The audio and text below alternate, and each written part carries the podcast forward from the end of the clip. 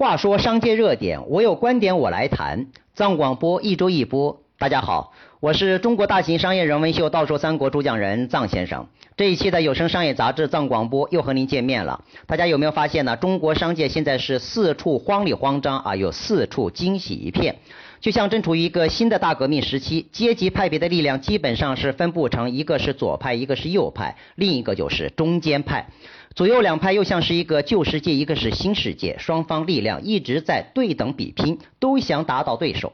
恰恰这个新旧世界彼此之间可上天堂又可下地狱的风险系数是最高的。不过让人闹心的是，站在中间位置又让人郁闷无比。其实这就是商业思维的阶级化。当然，在任何商业发展时期都会存在这种思维阶级化现象，只不过这在发达的互联网技术时代更为明显而已。所以啊，我今天就想谈一谈商业思维阶级分化当中的新世界和旧世界的话题。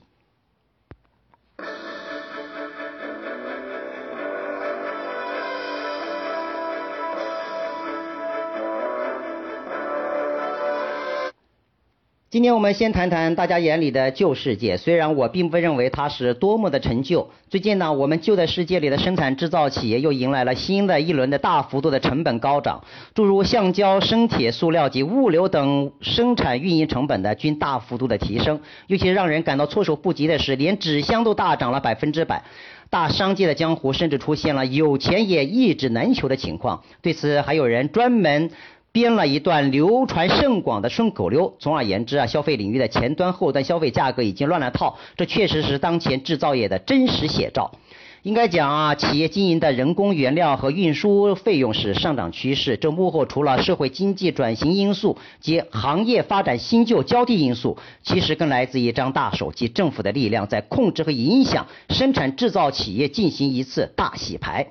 比方说造纸行业，别看一张瓦楞纸，任何领域消费品从工厂至终端均离不开纸箱包装采购。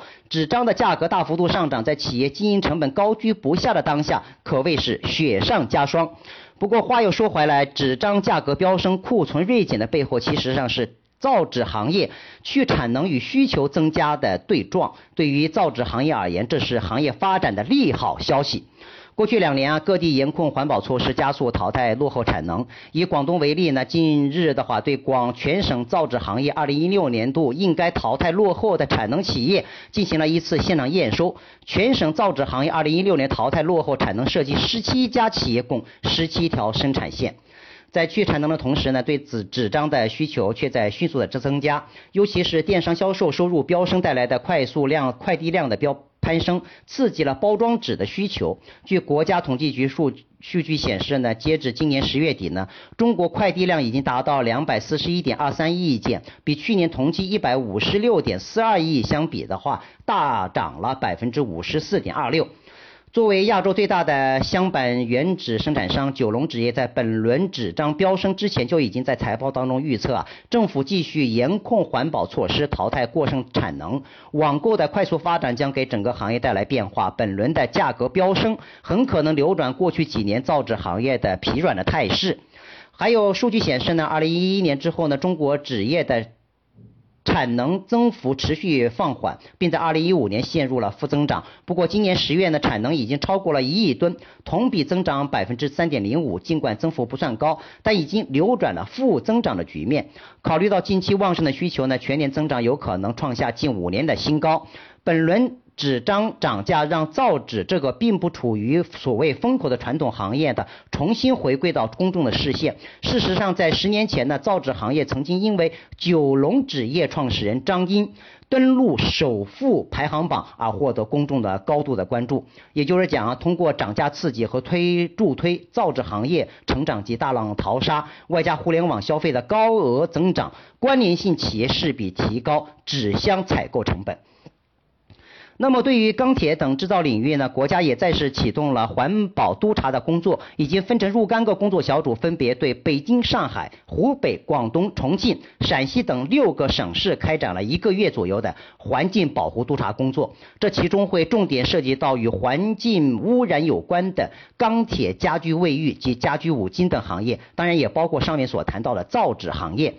比方讲，在钢铁方面，江苏徐州连云港宿迁四千万吨违规生产炼钢炉的话，限七天之内的拆除。此外呢，作为环境督察组的重拳出击的另一个地区就是广东省。二零一六年，广东省关闭退出钢铁企业十四家，压减钢铁产能三百零七万吨。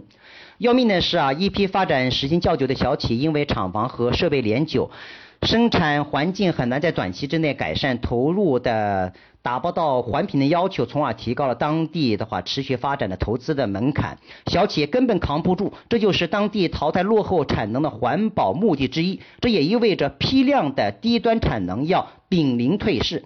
也有人对推测啊，生产成本的话和消费成本还会陆续出现提高。第一次的涨价的话只是开始，后续还会迎来第二次、第三次、第四次、第五次的陆续的涨价潮。许多厨电企业呢，卫浴厂商及五金厂商和家装企业已经按耐不住当地的涨价潮给厂商带来的利润不足以开支。支撑，因此呢，纷纷无奈面向全渠道公开发起了涨价函，同样让经销商感到很无奈，不知如何向消费者交代。但是啊，消费者最终也必须要接受，企业本身也唯有承受。从某种意义上而言，对于大大小小的生产制造企业而言，现在打的已经不再是一线营销的战争，而是关于企业经营的成本战争。上面谈到一双无形的大手在开始控制和影响生产制造行业，实际根本是在推动中国实体经济进行一次根基式的大扫荡。根基不夯实的被淘汰出局，能够走下去的唯有转型升级或者创新。这双大手的力量太强大，我们实体企业要赢得这一场关于成本的战争，一是通过成本优先的管理方法，顺利通过各自领域的大洗牌。仅仅通过裁员削减成本，明显不是最重要的。二是趁机实现不同程度的转型升级，甚至是战略收割。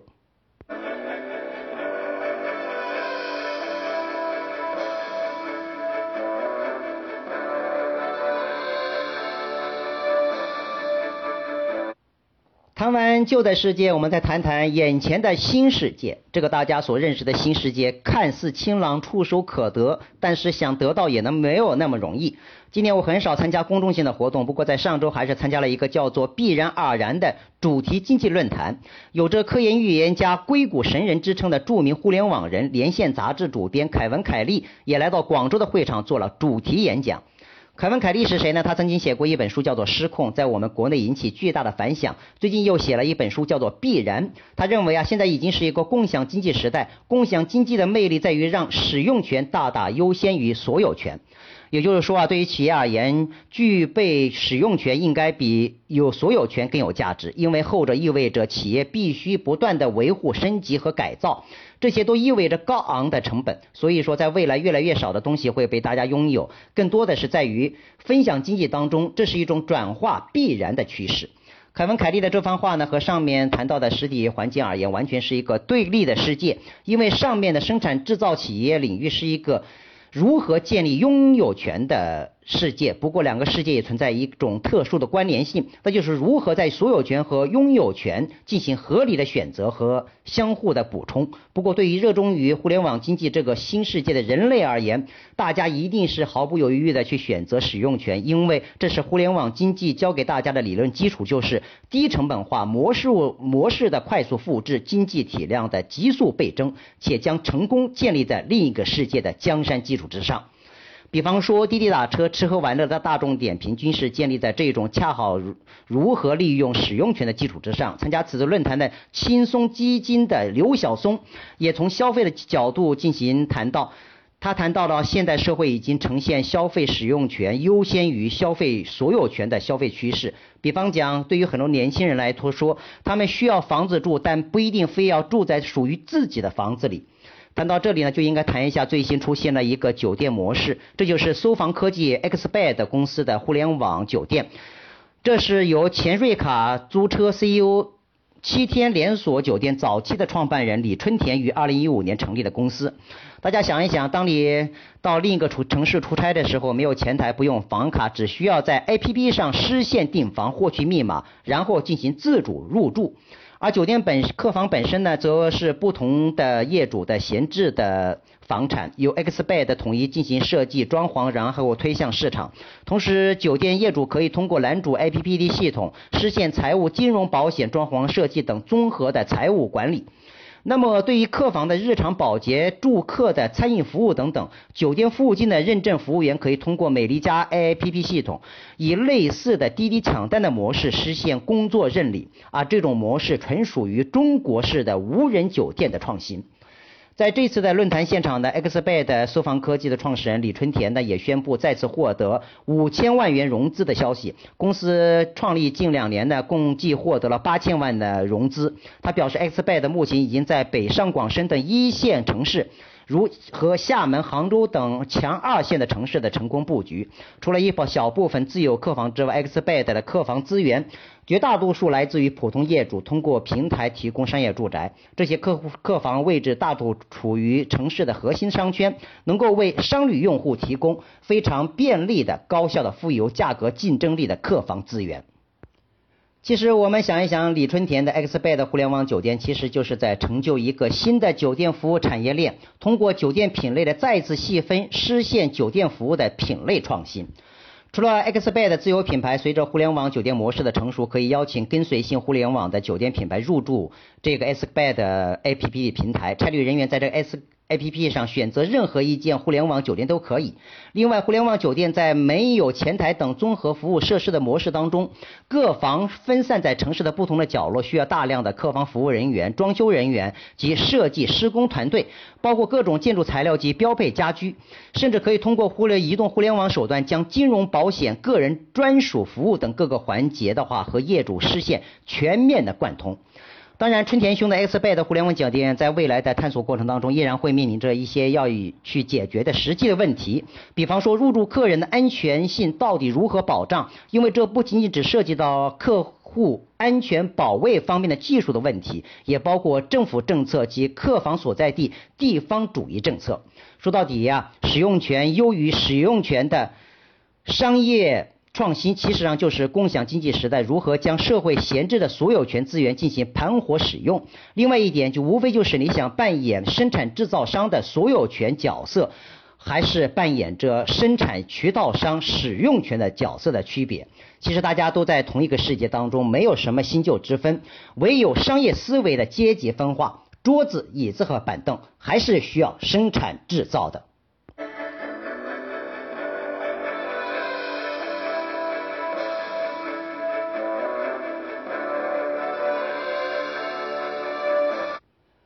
话说商界热点，我有观点我来谈。藏广播一周一播。毫无疑问，现在科技的发展程度不仅快速，其技术的可实现性往往让我们感到折舌。最近呢，我又看到一个小视频，有三名喷气飞人借助喷气飞行技术，和法国八架战机实现空中组队飞行。飞行场面何其壮观！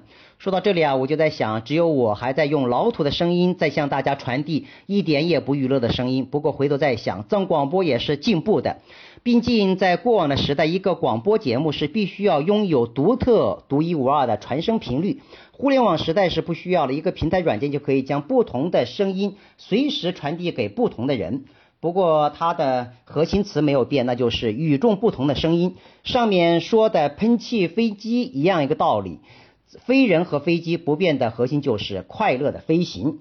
我是中国大型商业人文秀《道说三国》主讲人藏先生。我们这一期的有声商业杂志藏广播到此结束，我们下周再见。